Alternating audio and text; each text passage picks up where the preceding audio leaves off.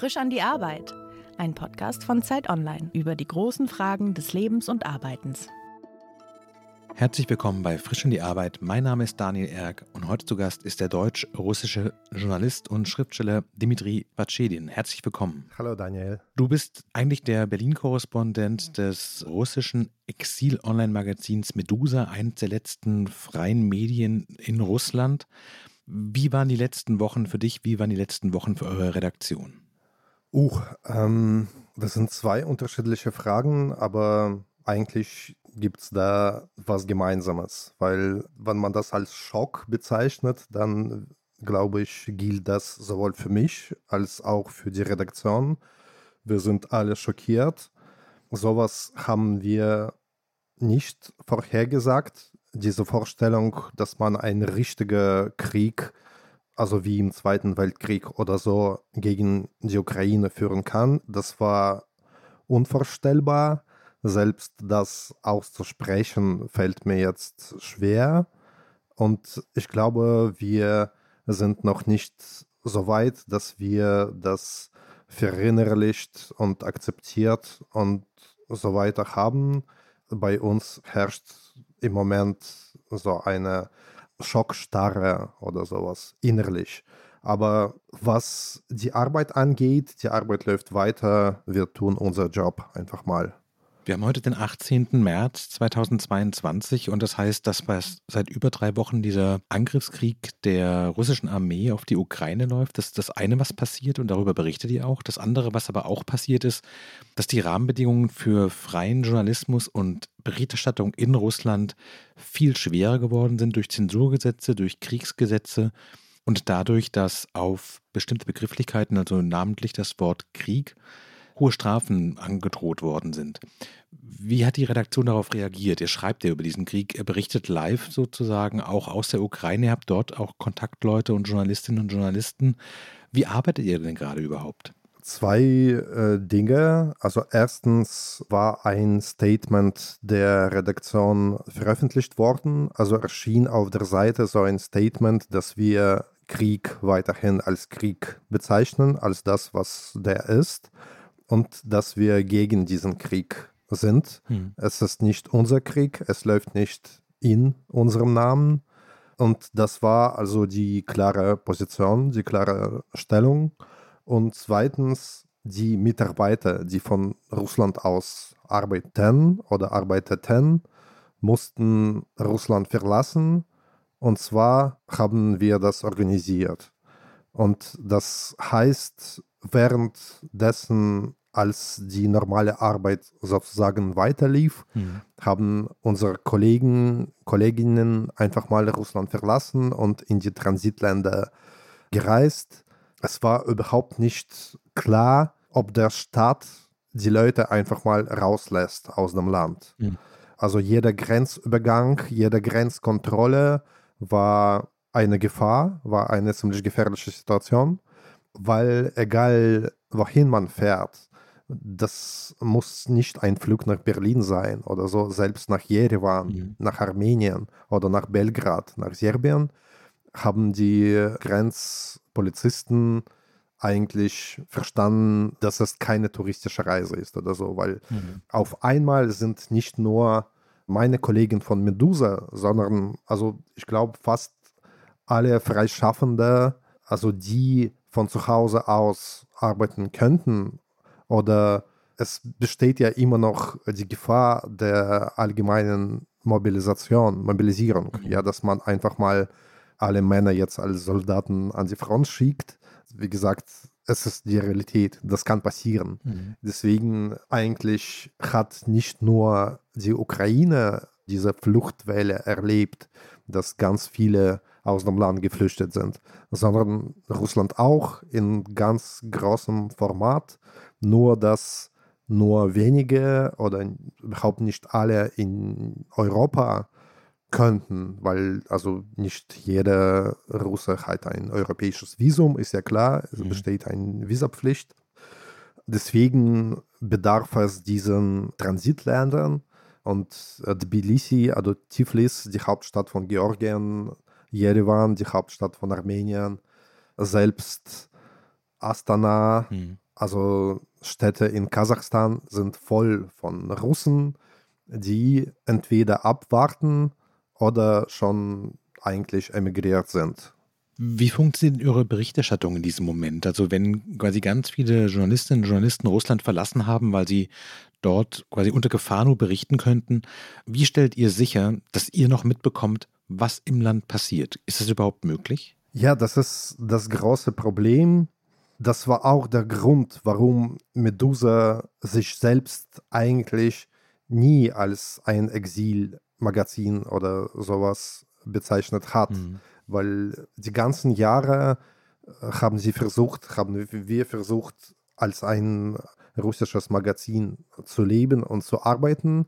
Und selbst die Journalisten, die von Riga aus arbeiteten, haben eigentlich nie oder fast nie über Lettland berichtet. Mhm. Es war ein russisches Media und sie haben es in, wie in Moskau gelebt. Also Internet macht es möglich. Mhm. Russland ist super vernetzt.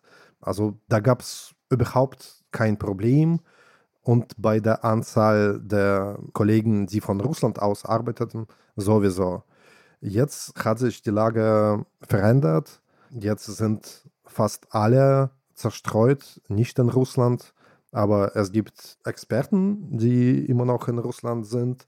Manche haben Angst, mit Medusa zu sprechen mhm. oder überhaupt über den Krieg zu sprechen, manche nicht. Das ist unterschiedlich, aber eigentlich kommen wir gut an die Quellen und ich glaube, wir, also ich bin schon länger in Deutschland. Ja, ich bin da sowieso, also habe diesen Blick auf Russland von, von der Ferne. Das passiert nicht gerade jetzt bei mir. Also den hatte ich schon lange. Mhm. Aber eigentlich, die Kollegen schaffen es ganz gut, würde ich mal sagen. Es ist halt, damit du verstehst, also das verstehst du sicherlich auch. Es war keine freiwillige Entscheidung, die einfach mal, ha, Europa ist cool, nicht so kalt wie Russland. Mhm. Und McDonald's gibt es in Moskau nicht mehr, dafür in Europa arbeitet es weiter und so weiter. Und man kann hier iPhones kaufen und so weiter, was man mittlerweile auch nicht in Russland machen kann. Aber man kann als Journalist jetzt, wenn man über Politik spricht, und jetzt ist fast alles Politik in Russland, auch Kultur, man kann von Russland aus nicht arbeiten. Man kann diesen Beruf nicht ausüben.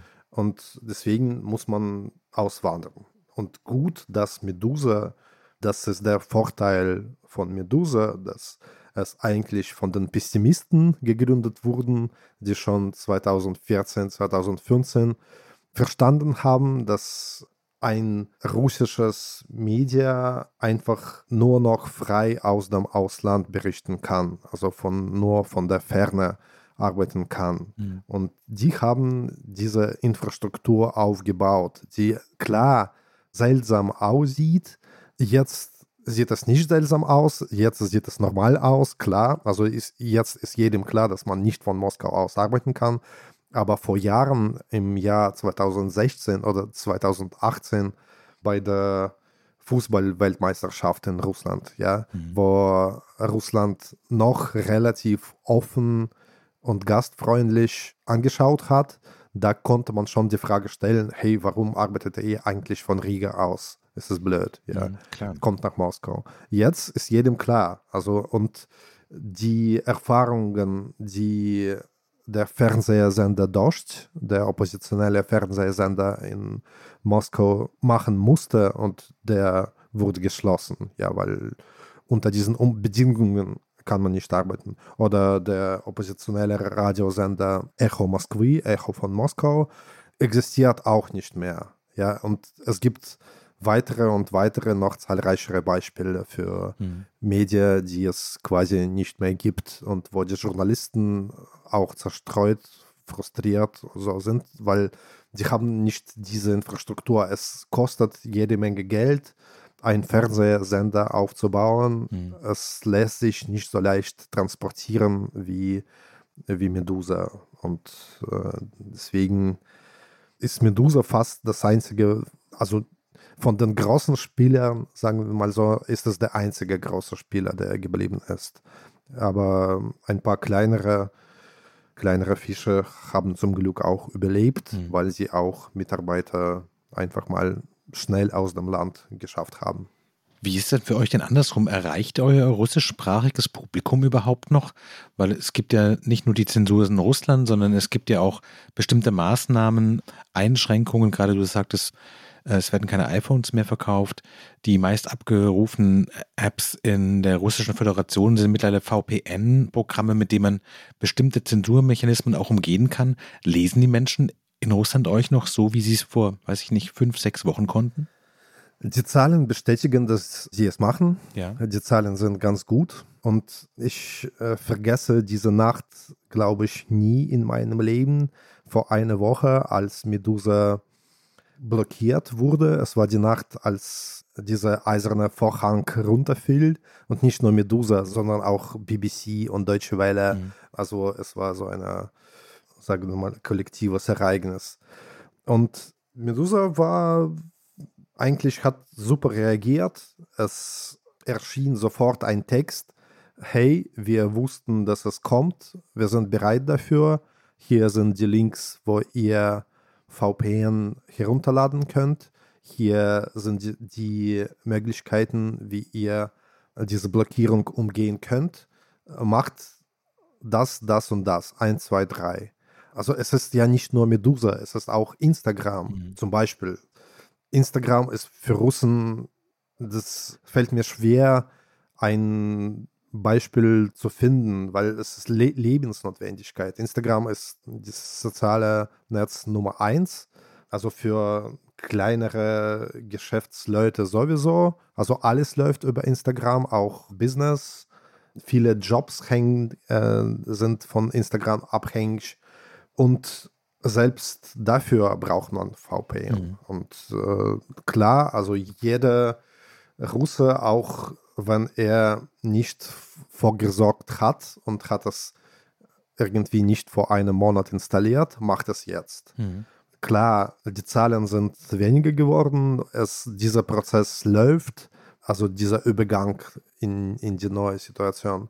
Also was heißt weniger? Also seit dem Beginn des Krieges haben wir einen Ansturm auf unserer Seite, also zwei Millionen Leser, unikale Leser pro Tag mhm. oder so. Seit der Nacht der Blockierung ging es ein bisschen runter, aber nicht so dramatisch. Mhm. Es ist also der Telegram-Kanal. Eine Million 100.000 Leser. Wahnsinn. Eine unglaubliche Zahl. Und Telegram ist zum Glück wurde nicht blockiert in Russland. Mhm. Instagram auch, also diese Zahl über eine Million Leser. Also wir werden gelesen, wir spüren, mhm. dass wir gebraucht werden und das auch gibt uns Kraft. Es klingt pathetisch, aber es ist so. Du hast vorhin gesagt, dass noch 2018, als diese Fußballmeisterschaft in Russland stattfand, viele gefragt haben, warum ein Medium mit einem Standbein in Riga und dass es sich jetzt aber als klug herausgestellt hat. Du selbst hast seit 2016 erst als freier Journalist für Medusa gearbeitet und bis seit 2021, also letzten November, in Berlin festangestellt. War das in der Redaktion die ganze Zeit so, dass alle wussten, dieser Tag wird kommen, wir wissen nur nicht wann? Oder war das dann doch eigentlich ein bisschen so, dass man dachte, ja, sicher ist sicher, wir bereiten uns darauf vor, aber eigentlich glaubt man nicht, dass es jemals ich weiß nicht, nicht mehr unbedingt zum Krieg, aber zumindest zu dieser Form der Zensur und zu diesem Druck auf die Bevölkerung und zu diesem doch Schub Richtung Diktatur kommt? Also die Chefs, Ivan Kolpakov und Galina Timchenko, sind wirklich Fachleute, die schon alles, glaube ich, gesehen haben in ihrem Leben. Hm.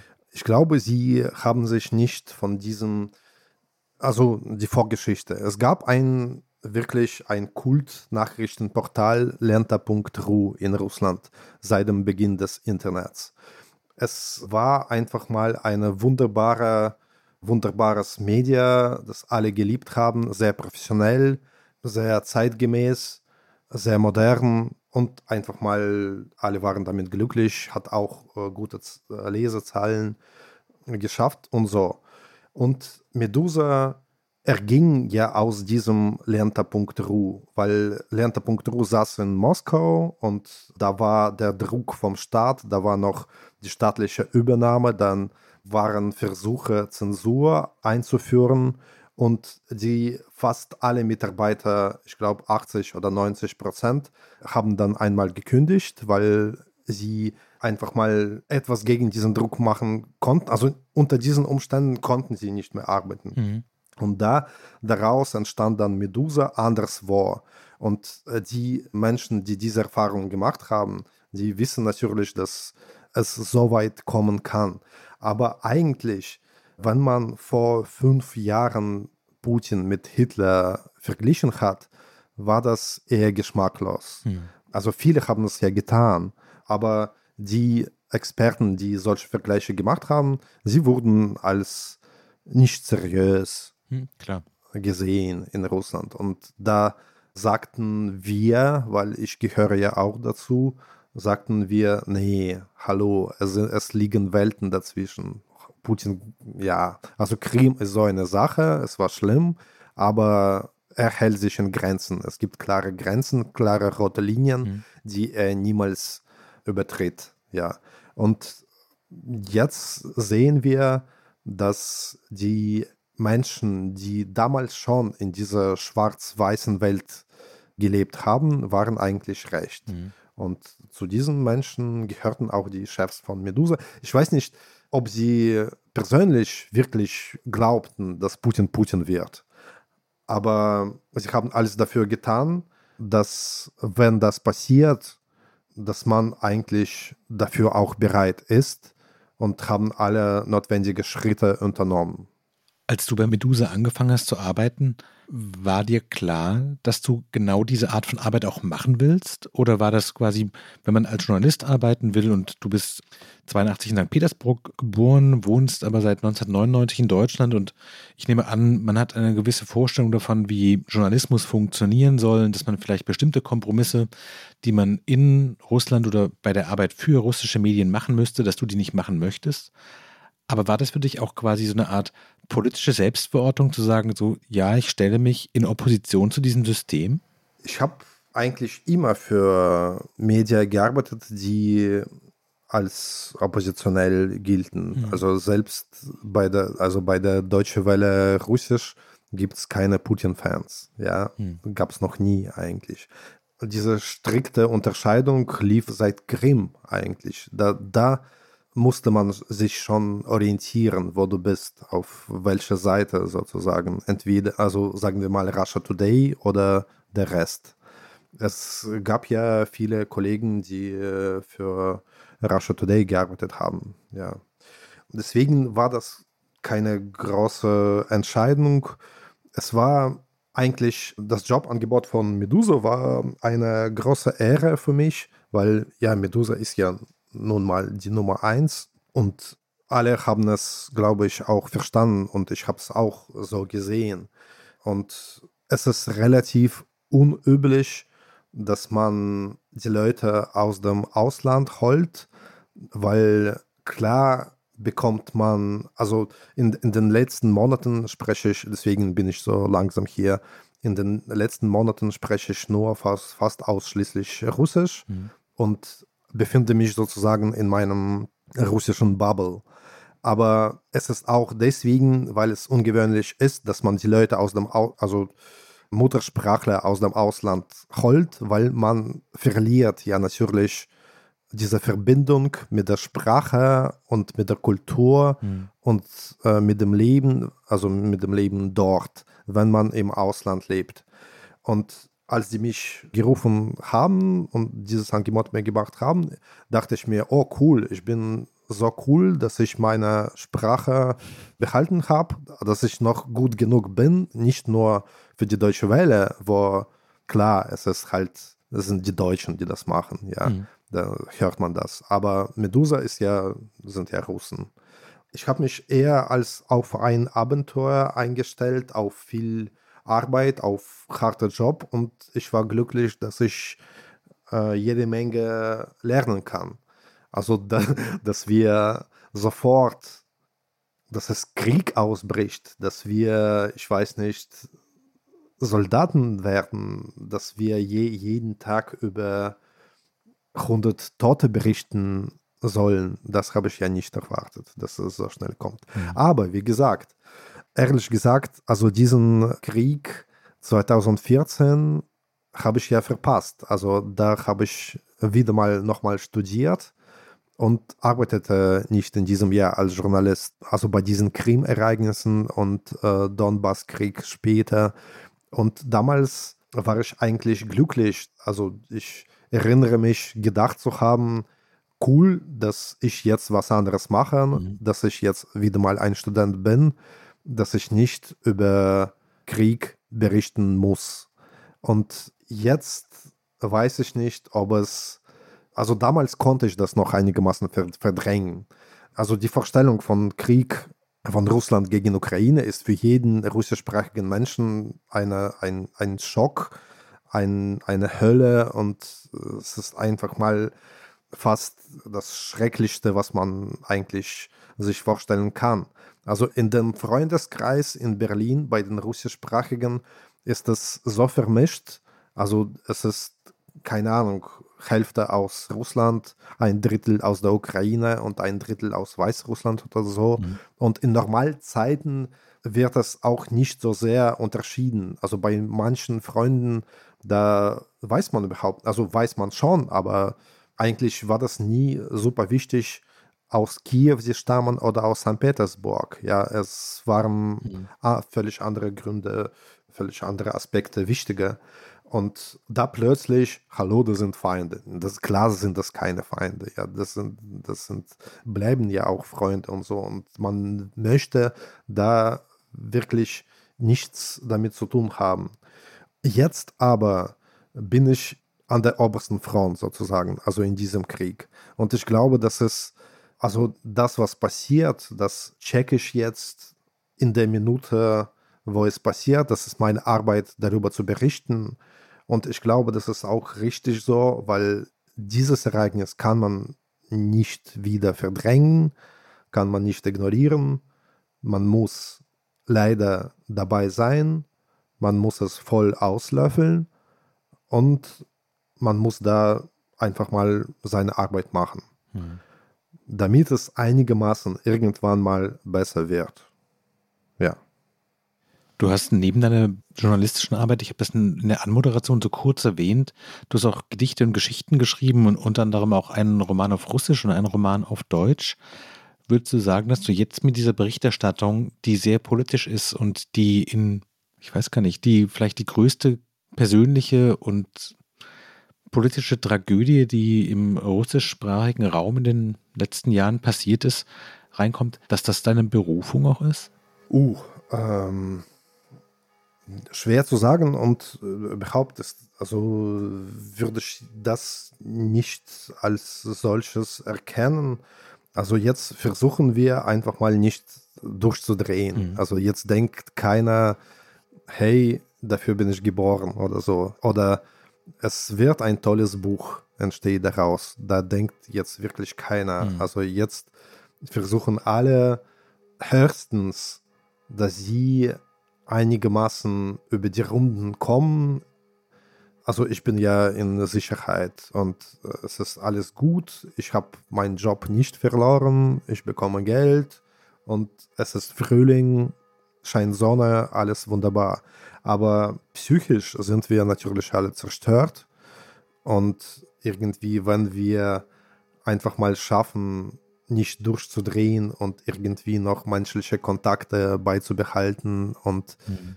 nicht in die Klinik gelangen, dann ist das, dann ist das schon super, weil also mit dem Gedanken aufzustehen, dass dieser Krieg noch weiter läuft, ist schwer und irgendwie, es kostet jede Menge Energie, Kraft, einfach mal in dieser Situation seine Arbeit normal weiterzumachen oder weiterzuführen. Aber es hilft auch, weil, also wenn man jetzt bei Medusa arbeitet, da hat man das Gefühl, was Wichtiges und was Richtiges zu tun. In Russland ist es jetzt anders da arbeiten, da wo es jetzt Kriegszensur gibt. Und klar ist die Mehrheit der Russen eigentlich gegen diesen Krieg. Akademiker sowieso, Journalisten, ich glaube 80, 90 Prozent unterstützen das nicht. Und sie müssen aber, weil sie ja einfach mal Geld brauchen oder so, mhm. bleiben sie bei ihren Sendern und berichten das, was sie sagen, schreiben das, was sie schreiben müssen, wie sie denken und so. Aber das ist ja eine andere Geschichte. Aber diese Menschen haben es viel schwerer, weil sie, es ist so ein Kampf mit sich selbst, der einem wirklich psychisch zerstören kann und damit müssen sie weiterleben irgendwie. Wir haben es leichter hier. Wir haben uns klar positioniert gegen diesen Krieg und ich glaube, da haben wir es einfach mal relativ leichter. Hm. Aber ja. Wie arbeitest du denn gerade? Kannst du gerade irgendwas anderes machen, als quasi an diesem Krieg als Journalist geistig teilnehmen? Machst du Feierabend? Hörst du irgendwann auf? Schützt du dich selbst davor, wie du gerade sagtest, durchzudrehen? Das sind auch zwei Sachen. Erstens arbeitet Medusa nicht wie, also viel intensiver, viel schneller und es ist so ein Startup-Gefühl dort, mhm. dass man eigentlich nicht auf Arbeitszeiten, nicht auf Wochenenden und so Acht nimmt. Es ist so, dass, hey, machen wir, egal wie viele Stunden ich da sitze und so. Es ist auf jeden Fall keine deutsche Arbeitsbedingungen oder Standards. Mhm. Und ich musste mich daran gewöhnen, selbst in den friedlichen Zeiten war das eigentlich anders. Es war, es musste mehr gemacht werden, es war intensiver und so und es war eine ziemlich große Veränderung nach meinem relativ chilligen Leben als freier Journalist für andere Sender. Mhm. Jetzt ist es wirklich Ausnahmezustand. Wir alle haben nur einen freien Tag in der Woche und arbeiten, arbeiten viel. Die Morgenkonferenz findet um 8 deutsche Zeit statt. Mhm. Und eigentlich bis Mitternacht oder so sind wir unterwegs. In der wirklich super heißen Phase haben wir auch Telegram in der Nacht geführt. Jetzt nicht mehr, aber als wir das gemacht haben, da war die Arbeit wirklich rund um die Uhr. Es war sehr, sehr anstrengend. Also alle, alle waren.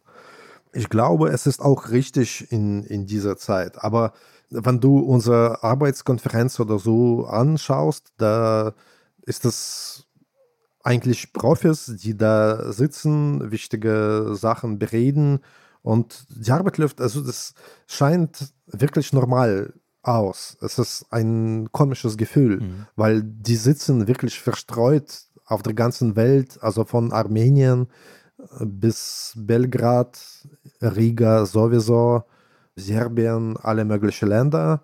Und man sieht vielleicht Palmen oder so komische Häuser, die äh, überhaupt nicht europäisch aussehen. Mhm. Aber das alles spielt keine Rolle, weil es ist jetzt klar, es ist jetzt nichts, äh, nichts ist so wichtig wie die Situation in der Ukraine mhm. und es steht absolut im Mittelpunkt von allem, was wir machen. Also jedem ist klar, was gemacht werden muss. Also ja.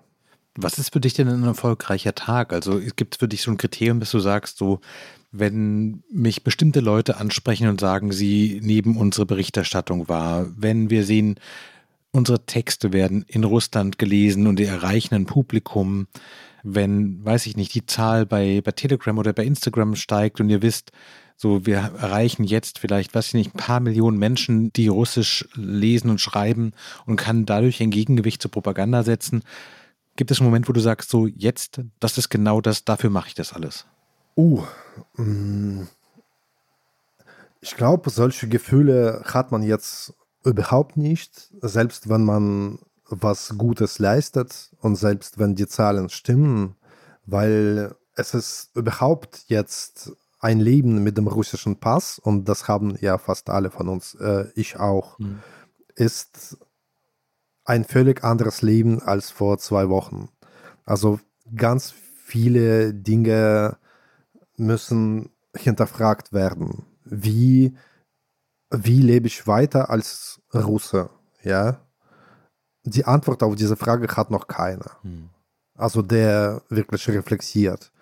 Wie macht man weiter? Also ich bin ja schon seit einer Ewigkeit in Deutschland und eigentlich, also ich habe noch russischen Pass. Ich liebe meine Heimatstadt St. Petersburg über alles. Ich verbringe da, ich weiß nicht, ab und zu einen Monat dort, wann ich das mir leisten kann. Aber trotzdem irgendwie habe ich Russland noch vor Putin verlassen, was eigentlich mhm. fast unmöglich klingt, ja, weil äh, der mhm. sitzt ja schon seit einer Ewigkeit im Kreml. Und trotzdem sind wir Russen und trotzdem bin ich russischer Staatsbürger. Und wie ist das jetzt, wenn ukrainische Freunde sagen, okay, ihr sagt, das ist Putins Krieg, aber wer schießt, ja, wer schießt auf unsere Soldaten und so. Und mhm. das ist ja nicht Putin, also nicht nur Putin. Und was habt ihr dagegen gemacht die ganzen Jahre? Das sind alle alles bittere Fragen, die diese Freude, die wir machen, also die wir spüren könnten, überschattet. Ja, mhm. klar kann man jetzt, also wenn man ganz pragmatisch vorgeht, kann man sagen, hallo, also alle Konkurrenten sind jetzt weg, es ist die beste Zeit in der Existenz von Medusa. Mhm. Alles super. Wir sind, gerät, wir sind noch nicht gerätet, ja, da kann man auch später darüber sprechen. Aber eigentlich, wir hatten nie solche gute Zahlen. Wir kriegen Fanpost, also in dem Sinne, dass man uns schreibt, die Welt ist verrückt, aber gut, dass ihr da seid. Einfach mal, ja. Mhm. Also nicht will, nicht irgendwie romantische Nachrichten. Aber ich glaube, jetzt in dem Moment denkt keiner so. Und es ist einfach mal, wir sind alle in diesem Überlebensmodus. Also wir versuchen einfach mal nicht durchzudrehen, mhm. einfach mal zu überleben und irgendwie mit der Zeit vielleicht verstehen, wie wir weiter auch persönlich leben können und welche Beziehung wir zu unserem Land, zu Russland jetzt aufbauen sollen. Hm. Es ist ja auch so, dass es klingt jetzt als wirklich nicht so wichtig im Vergleich zu den Gräueltaten, die in der Ukraine passieren. Aber ich weiß überhaupt nicht, wann ich nächstes Mal nach Russland reisen kann. Ja, also wahrscheinlich erst, wenn Putin weg ist. Und das kann dauern. Ja, das kann also das kann Jahre dauern oder halt Jahrzehnte wahrscheinlich nicht, aber fünf Jahre bestimmt. Ja. Denkst du darüber nach, wenn du arbeitest, zu sagen, so diese Überzeugung, Journalismus so zu machen, wie ich es mache, das hat den Preis, dass ich nicht nach St. Petersburg fahren kann? Ähm, also es betrifft nicht nur Journalisten. Eigentlich, also jeder, der auch von Deutschland aus auf seiner Facebook-Seite Nein zum Krieg hm. ausgerufen hat oder einfach oder geschrieben hat, hat laut dem russischen Gesetz ein Verbrechen begangen. Ja? Wahnsinn. Deswegen ist das nicht nur für uns gefährlich äh, und ich sehe, dass manche Russen, auch die in Deutschland leben und die gegen den Krieg sind, vorsichtiger geworden sind in der Art, was sie posten und so, weil sie einfach mal keine Probleme in Russland haben wollen. Deswegen ist das eine, ich würde es selbst nicht als, also der Krieg, der hat uns alle getroffen und betroffen. Also wir sind alle mittendrin und selbst wenn man Koch ist oder DJ oder was weiß ich, du bist ja trotzdem mittendrin und musst sich da positionieren, muss irgendwas machen. Also deswegen ist es so gewaltig, mhm. also diese Situation. Es betrifft wirklich alle, also Journalisten sind da nicht, nicht die Ausnahme. Du hast gerade in so einem Nebensatz gesagt, dass Medusa zumindest halbwegs für den Moment gerettet sei. Wie ist es denn für die Herausgeberinnen und Herausgeber wirtschaftlich? Also ich nehme an, dass natürlich ein Medium, das vor allen Dingen in Russland gelesen wurde und dadurch auch durch Russland finanziert wurde, durch die russische Öffentlichkeit, die dieses Medium konsumieren. Wie ist eure Lage denn jetzt? Könnt ihr einfach weiterarbeiten? Bringt euch der Zuspruch auf Telegram was? Wer bezahlt letztlich auch dein Gehalt? Ja, es ist auch ein bisschen Vorgeschichte. Also Medusa hat immer so ein erfolgreiches Finanzierungsmodell durch Werbung. Mhm. Sie haben sehr kreative Werbung gemacht, viele kluge, coole Texte, die überhaupt nicht als Werbung, obwohl da Werbung also explizit drin stand, es ist eine Werbung. Die Texte waren so gut, dass sie einfach so aus Spaß aus gelesen wurden. Mhm. Selbst Werbungstexte waren eigentlich der Hammer. Und dieses Finanzierungsmodell starb vor einem Jahr, als Medusa im Frühjahr 2021 zum ausländischen Agenten ernannt wurde in Russland. Mhm. Da haben wir, klar, haben wir alle Firmen verloren, für die wir Werbung gemacht haben, weil keine oder halt nur wenige wollten was mit ausländischen Agenten zu tun haben. Es war so ein es war einfach mal schlicht gefährlich und für dein Geschäft war das sowieso, naja, es war halt gefährlich, einfach mal. Und da sind wir auf das Crowdfunding-Modell umgestiegen, das wirklich aus, aus der Nord entstanden ist. Und wir waren offen genug zu sagen, hallo, wir konnten es nicht machen, es ist jetzt eine Ausnahmesituation. Bitte, wenn ihr wollt, dass wir weiterhin unsere Arbeit machen, bitte macht das. Also schickt uns Geld, überweist uns einen kleinen mhm. Beitrag, damit wir machen weiter können. Wir haben niemanden außer unseren Lesern. Also das war die Entscheidung. Ich glaube, da war die Situation fast so schlimm wie jetzt, weil wir auch nicht wussten, ob dieses Modell überhaupt, überhaupt funktionieren kann. Mhm. Weil wir haben ja keine Paywall, alle Texte sind frei zugänglich und man muss, also keiner zwingt dich zu zahlen. Ja, du tust das nur, wenn du sehr motiviert bist. Mhm. Also um irgendeinen spannenden Beitrag zu lesen, brauchst du nicht zu zahlen. Dieses Modell hat wirklich funktioniert. Und in Russland gab es bis März dieses Jahres 30.000 Menschen, die regelmäßig gezahlt haben, aber wie gesagt, es völlig freiwillig gemacht haben. Es gab auch, auch keinen festen Beitrag oder so. Hm. Eigentlich war das eine freiwillige Spende. Und dieses Modell ist wieder zusammengebrochen, weil erstens durch westliche Sanktionen das russische Banksystem jetzt abgeschottet ist von dem Rest der Welt mhm. und die Transfers aus Russland überhaupt nicht nach Deutschland oder halt nach Riga in Euro, nach Europa kommen. Und zweitens, für die Menschen, die in Russland leben, ist es super gefährlich, ein Media zu unterstützen, das klar sagt, wir sind gegen Krieg, der Krieg ist eine Katastrophe und so weiter. Deswegen hat Medusa auch einen völligen Einnahmestopp, Spendenstopp aus Russland gemacht. Wir bekommen überhaupt kein Geld aus Russland mehr, also von den russischen Lesern und müssen sich neu orientieren. Und das heißt, wir können nur überleben, wenn uns russischsprachige Leser und die gibt es viele von Europa oder von den aus den USA unterstützen.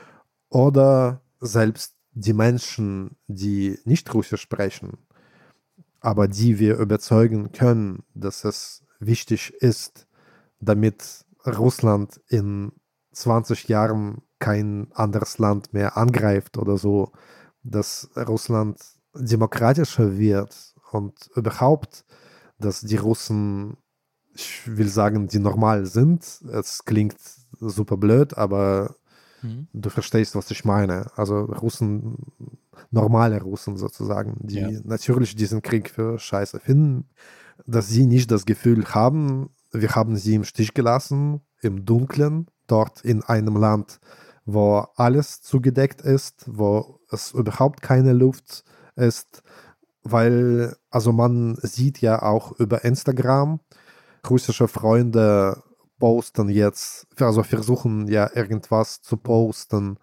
aus ihrem Leben, einfach mal, wie, die, wie, wie das Leben weiterläuft. Und das ist so bizarr. Also sie, sie können ja nicht sagen, es ist eine Katastrophe, das Leben ist scheiße, der Krieg ist eine Hölle. Und sie versuchen ja, ich weiß nicht, ihre Katze zu posten und selbst eine Katze bei Instagram sieht wie ein Hilferuf aus irgendwie. Mhm. Klar ist, wir sollen alles tun, um diese Menschen nicht, nicht im Stich zu lassen, weil sie haben sonst niemanden praktisch. Also alles andere ist weg oder ist zerstört worden. Und zum Glück gibt es auch im Westen Menschen, die nicht Russisch sprechen und eigentlich, obwohl es eine englischsprachige Version von Medusa ist, also manche große Texte werden da übersetzt, da ist nicht alles drin, aber eigentlich genug, um Überblick zu behalten, um zu verstehen, was in Russland so passiert. Dass diese Menschen auch gesagt haben, okay, wir helfen euch, wir finden es wichtig, damit, dass ihr weiterhin arbeitet. Und das ist eigentlich die einzige Hoffnung jetzt, weil ist klar, dass jetzt zeigt sich Deutschland von seiner besten Seite. Das kann man laut sprechen. So viel Solidarität gegenüber der Ukraine, also gegenüber den Menschen, die wirklich Hilfe brauchen, das habe ich, glaube ich, noch nie in meinem Leben gesehen. Also am Hauptbahnhof arbeiten jeden Tag, jede Nacht hunderte Volontärs, Mhm. zwei Drittel normale Berliner, ein Drittel Berliner mit Russischkenntnissen, mit Russisch- oder Ukrainischkenntnissen, ja. Also da- das Engagement, das die Menschen bringen, ist einfach unglaublich. Deswegen in dieser Situation zu sagen, hey, Russland braucht auch Hilfe, ja, ist etwas äh, schwer. Mhm. Aber es stimmt, Russland braucht auch Hilfe, russische Bürger brauchen auch Hilfe. Und das Wichtigste, was sie brauchen, ist Information. Mhm. Einfach mal. Und wir liefern das. Und dadurch, dass wir ein besonderes Media sind, haben wir die ganze Infrastruktur gerettet. Wir arbeiten weiter. Und es gibt Wege, wie wir an, an Russen kommen. Ja. Deswegen bitte hilft uns. Ja. So ungefähr ist das. Ja. Ja, ich glaube, man kann ja auch für beides gleichzeitig hoffen. Einerseits, dass dieser schreckliche Überfall der russischen Armee auf die Ukraine so schnell wie möglich endet und andererseits darauf, dass die russische Föderation auch aus dieser Diktatur rausfindet und dass die Menschen dort ein realistisches Bild davon bekommen, was Putin und das Regime, was die eigentlich alles tun, wie das Land eigentlich funktioniert. Falls Sie, liebe Zuhörerinnen und Zuhörer, einen Eindruck davon bekommen wollen, wie Dimitri und seine Redaktionskolleginnen und Kolleginnen äh, darüber berichten, können Sie das auf medusa mit z.io anschauen. Also wie gerade erwähnt, gibt es einen Teil der Berichterstattung auch auf Englisch. Und wenn Sie das Gefühl haben, dass es wichtig ist, dass diese freie Berichterstattung weiter stattfindet, finden Sie dort auch den Link zum erwähnten Crowdfunding. Dir, Dimitri, ganz herzlichen Dank für deine Zeit. Alles Gute für euch, für die Redaktion.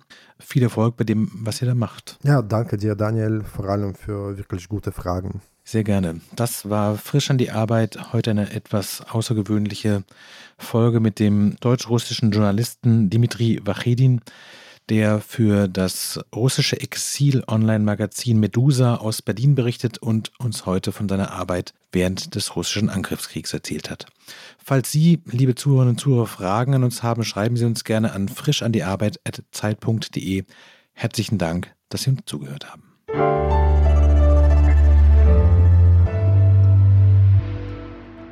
Frisch an die Arbeit, ein Podcast von Zeit Online. Konzipiert und moderiert von Leonie Seifert und Daniel Erck. Produziert von Maria Lorenz, poolartists.de.